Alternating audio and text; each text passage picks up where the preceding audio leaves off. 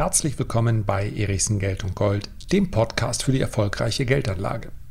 Es gibt eine ganze Reihe von Menschen, Firmen, Institutionen, die sich jeden Tag genötigt fühlen, Prognosen für den Aktienmarkt abzugeben. Aber wo bekomme ich eigentlich die besten Tipps? Das möchte ich in der heutigen Folge besprechen. So, ich muss gerade ein bisschen schmunzeln, weil mir, glaube ich, ein ganz guter Titel gelungen ist. Zumindest, wenn ich ihn so lese, fällt mir auf, dass man ihn auf zweierlei Arten verstehen könnte. Die besten Aktientipps gibt es hier. Tatsächlich ist nicht gemeint mit hier, hier bei mir, bei Lars Erichsen. Ich glaube, das sollen andere beurteilen. Man könnte ihn also so verstehen, dass ich hier eine, ja, alles andere als versteckte Werbebotschaft mit euch teilen möchte. Aber nein, so ist es nicht. Es wird auch in diesem Podcast keine Werbung geben, zumindest nicht für kostenpflichtige Produkte. Da habe ich eine ganz klare Policy. Wann immer ich etwas verkaufen möchte, der ein oder andere wird wissen, dass wir bei den Renditespezialisten gemeinsam mit unseren Lesern Geldanlage betreiben und dass das auch etwas kostet dann sage ich euch das. Und zwar nicht durch die Blume und auch nicht irgendwie mit Rüschen oder Röschen dran, sondern ganz klar.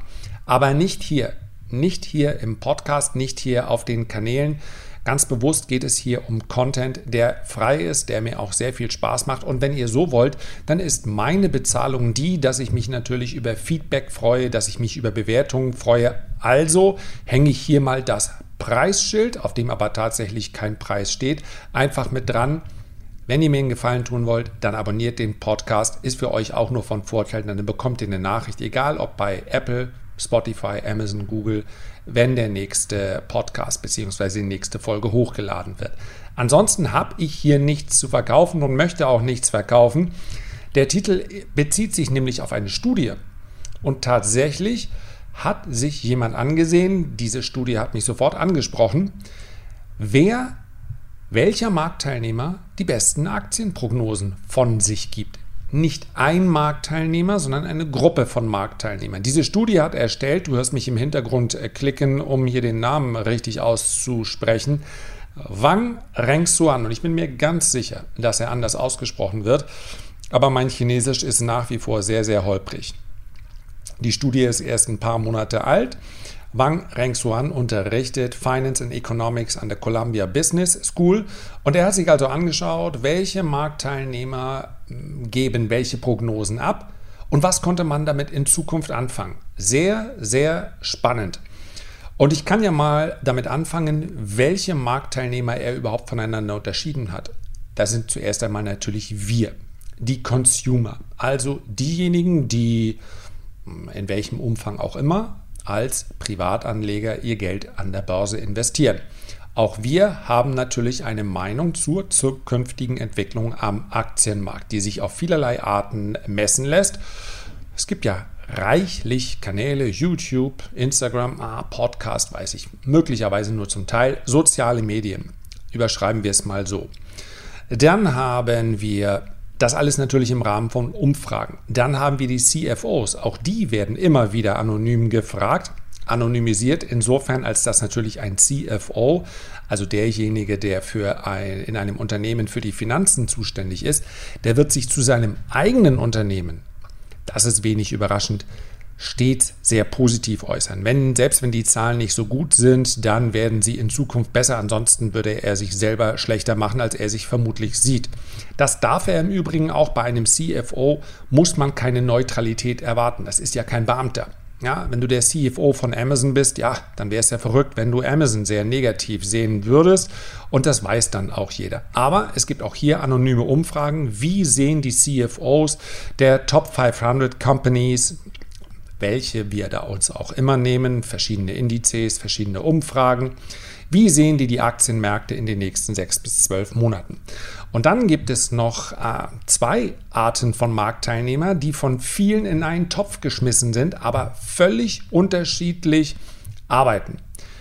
Wenn ihr, sei es nun bei eurer Sparkasse, bei der Volksbank, bei Trade Republic, bei der Deutschen Bank, bei der Commerzbank oder irgendwo auf der Startseite eine Analyse liest, lest von JP Morgan, Goldman Sachs, Bank of America, Deutsche Bank, Commerzbank und so weiter, dann sind das samt und sonders Analysen von Sell-Side-Analysten.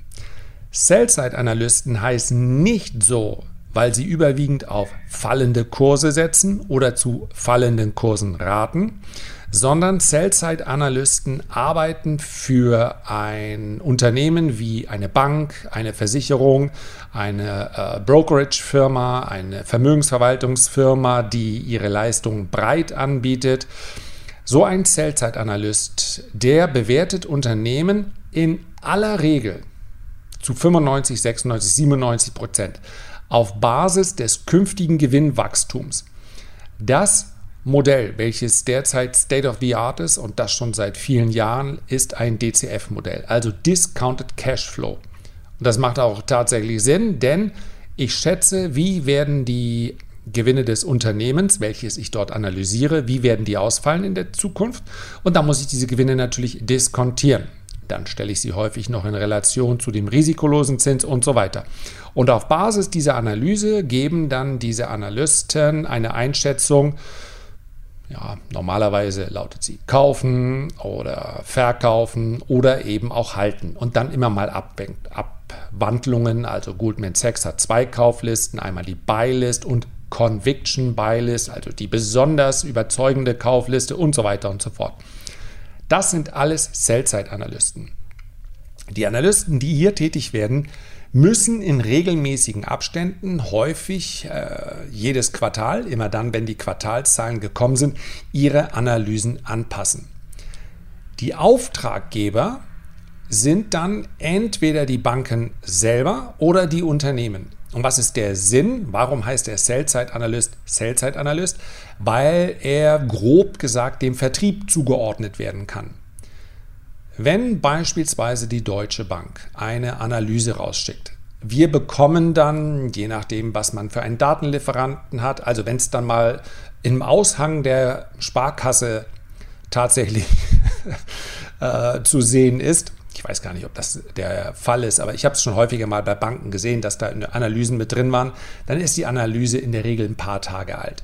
Auf ähm, Bloomberg oder auf Reuters kriegt man diese Analysen dann sehr, sehr zeitnah und also häufig ohne eine Verzögerung mit allen anderen auch.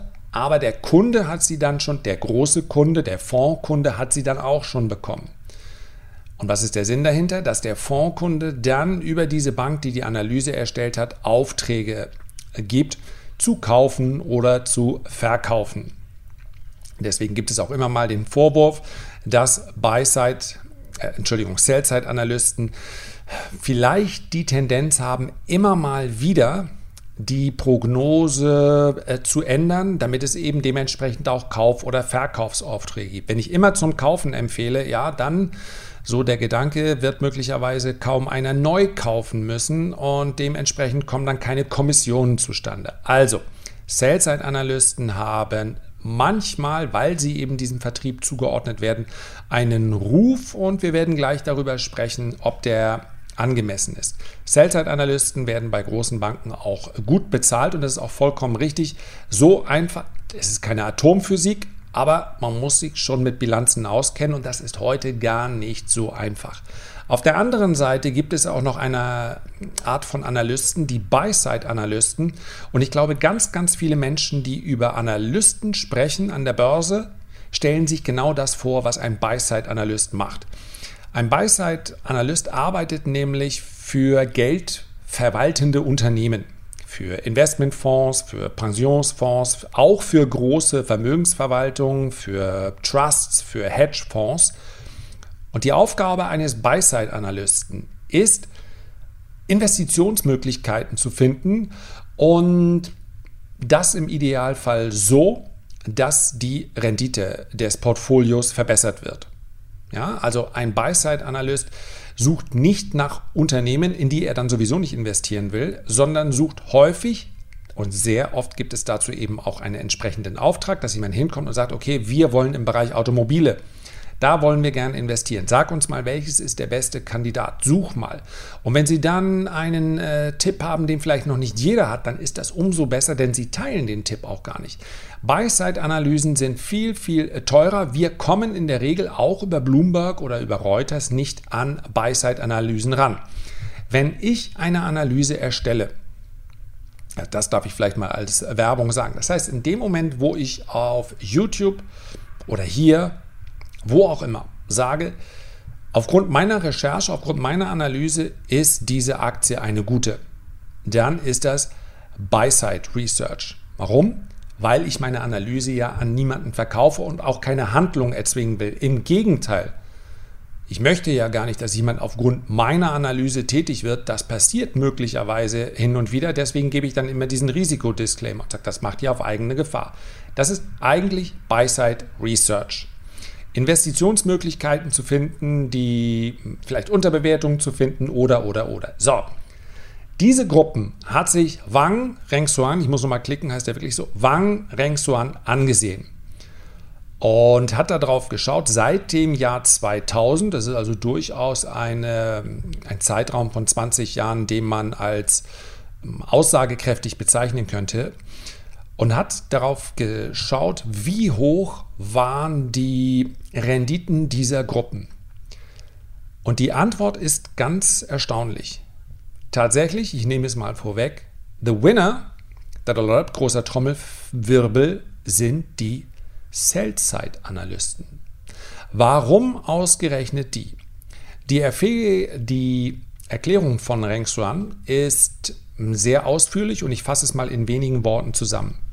Ein Sell-Side-Analyst arbeitet mit mehr oder weniger den gleichen Modellen und dementsprechend gibt es für den Sell-Side-Analysten eine gewisse Erwartungshaltung und diese Erwartungshaltung steht natürlich auch in Relation zu dem, wie der Markt in der Vergangenheit performt hat.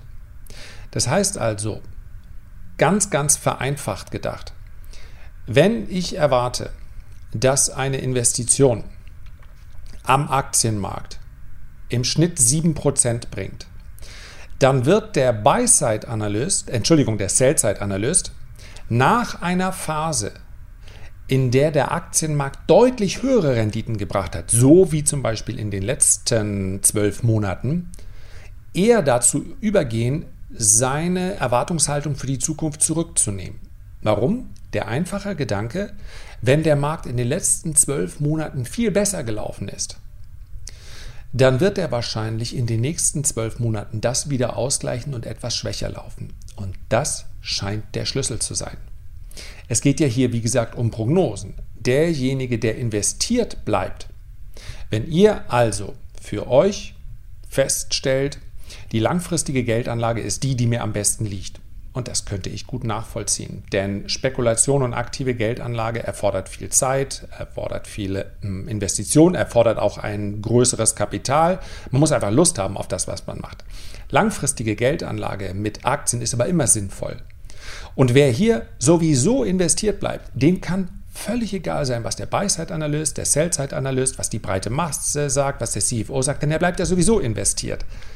Es geht ja hier aber um die zu erwartenden Renditen auf Sicht der nächsten zwölf Monate. Und da gewinnt der Sell-Side-Analyst einfach, weil er sich ziemlich rational verhält.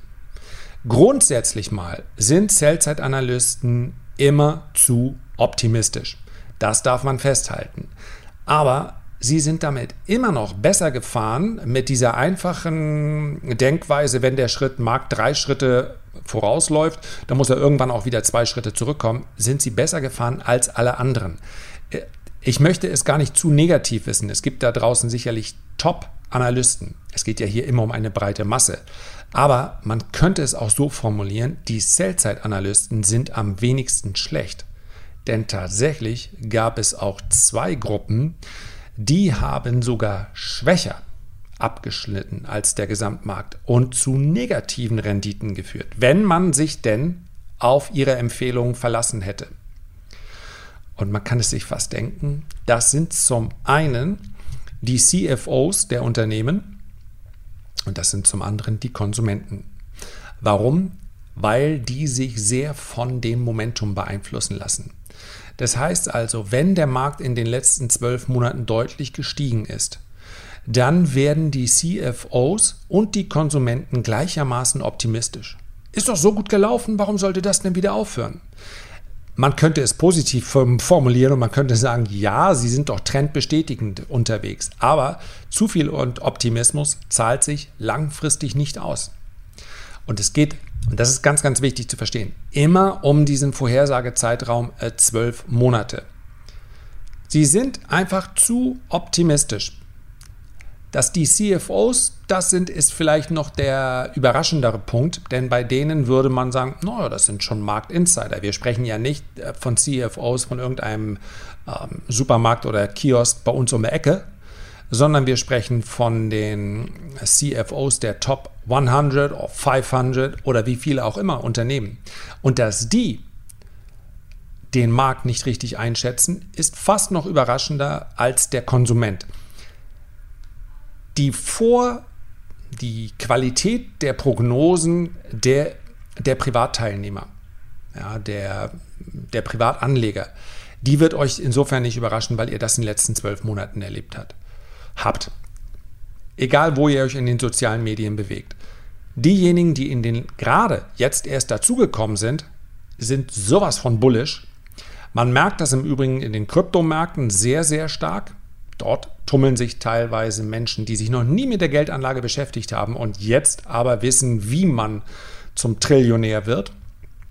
Gilt aber auch für den Aktienmarkt. Und wer will es Ihnen verdenken? Du kommst also zum ersten Mal im März oder April oder Mai 2020 an die Börse und sagst, ich kaufe das und das und das, das sind alles Zukunftsaktien, ich weiß, wie es läuft. Und was passiert? Es läuft genauso, wie du es erwartet hast. Ist auch meine Aufgabe, hier zu versuchen, ja, diese hohen, hochtrabenden Erwartungshaltungen so ein bisschen zu erden. Aber dass man natürlich, wenn man gerade mal an die Börse kommt und dann vielleicht sogar noch relativ jung ist und Alter oder Jugend ist was Tolles, aber manchmal fehlt es eben an Erfahrung, dass man dann meint, es könne ja gar nicht anders kommen. Und dass man dann natürlich auch auf ganz, ganz viele Modelle schaut und sagt, es ist eigentlich nur der Frage der Zeit, bis ich finanziell unabhängig bin. Und dann vielleicht den ganz wesentlichen Punkt vergisst, dass finanzielle Unabhängigkeit zuerst einmal natürlich auch ein regelmäßiges Einkommen braucht. Also mein kleines Vermögen hoch zu spekulieren oder an der Börse so schnell zu vermehren, dass der Lambo eigentlich nur noch ähm, bestellt werden muss ja, ist ein bisschen übertrieben, aber das ist, glaube ich, eine der ganz, ganz großen Gefahren, die denjenigen droht, die einfach zu optimistisch reingekommen sind in diesen Markt. Und man muss nicht unbedingt einmal pleite gehen, nicht einmal die Pleite erleben im Depot, um zu, um zu realisieren, dass Börse etwas ist, was man seriös betreiben muss. Vielleicht reicht ja auch eine Phase äh, wie in den letzten Wochen, wo der ein oder andere Technologieunternehmen 50, 60, 70 Prozent an Wert abgegeben hat, hat, um diese Realität Einzug halten zu lassen in die Depots der allzu stürmischen Anleger. Also, nochmal das Fazit. Diese, ja, die Quintessenz der Prognose bedeutet nicht, dass die Analysten nun immer besser liegen als die CFOs oder die Konsumenten. Aber es scheint so zu sein, dass ihre Erwartungshaltung hinsichtlich der Performance des Aktienmarktes einfach besser funktioniert. Langfristig. Kurzfristig darf man festhalten, es spielt für den Aktienmarkt eine Rolle, welche Gruppe von Marktteilnehmern derzeit überwiegt. Das heißt also, wenn diejenigen, die, wenn die Fondsmanager, diejenigen, die sich auf die äh, Sell-Side-Analysten verlassen, wenn das diejenigen sind, die den Aktienmarkt derzeit beherrschen, dann wird ein Aktienmarkt tendenziell weniger Momentum getrieben sein, sondern mehr darauf achten, wie ist die Bewertung eines Aktienmarktes, denn Sell-Side-Analysten schauen genau darauf, Sie schauen nicht so sehr auf Aufwärtstrends, auf ähm, positive Stimmung und so weiter, sondern auf Bewertung, Stichwort DCF-Modelle. Wenn die andere Seite überwiegt, wenn die andere Seite den Markt beherrscht, also die CFOs und die Konsumenten, und das haben wir hinsichtlich der Liquidität im Jahr 2020 deutlich erlebt, dann werden es eher die Momentum-Aktien sein, die Tech-Aktien, die Aktien, grob gesagt, die von einer Story leben. Und wenn ihr ein allerletztes Fazit möchtet, langfristig ist natürlich die Mischung ganz wesentlich. Zu diesem Zeitpunkt sollte ein ausgewogenes Portfolio aus Aktien verschiedener Branchen nicht mehr als 10 bis 15 Prozent unter seinem Hoch notieren. Wer jetzt auf sein Portfolio schaut und er sieht da ein Minus von mehr als 15 Prozent, ja, immer gemessen vom, vom Hochpunkt aus, vielleicht sogar 30 oder 40 Prozent, der weiß, dass mit, dem, mit der Zusammenstellung seines Portfolios etwas nicht stimmt. Und zu sagen, das werde ich aber in anderen Phasen ausgleichen, es gibt dafür keine Anhaltspunkte. Langfristig führt an einer Diversifikation über Branchen und Länder in ein Portfolio nichts vorbei. Wer sagt, das will ich gar nicht, ich will mich reich spekulieren, dem wünsche ich natürlich einfach viel Glück. Herzlichen Dank für deine Aufmerksamkeit. Ich freue mich, wenn du auch beim nächsten Mal wieder mit dabei bist und ich würde mich sehr freuen, wenn du dir kurz die Zeit nehmen würdest, ein Feedback oder einen Kommentar zu hinterlassen, wenn dir dieser Podcast gefallen hat. Bis zum nächsten Mal. Alles Gute bis dahin. Dein Lars.